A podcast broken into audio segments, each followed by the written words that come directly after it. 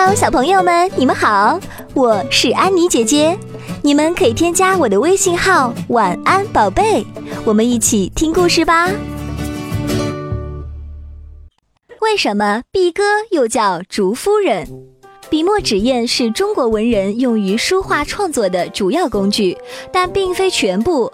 比如毕哥曾经是古代文房中一件极具欣赏价值的文案用具，可如今很多人却不知道它是什么东西，有什么用途。碧歌的出现与古人的书写用具和书写方式有密切关系。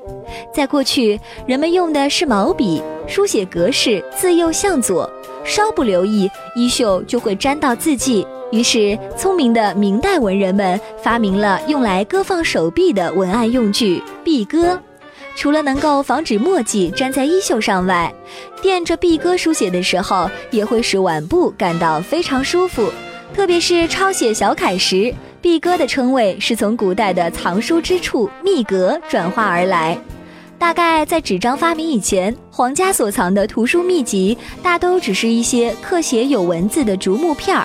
而这种藏在密阁中的竹木片儿，后来也被称为密阁，故明代用来枕壁的壁鸽也沿用了密阁一词。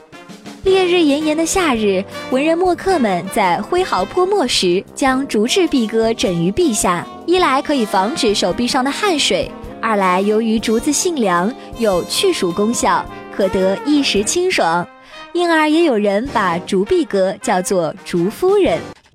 小朋友们，如果你们喜欢我的故事，记得收藏我哦！我会在每周二、四、六晚上的十八点更新。我是安妮姐姐，拜拜。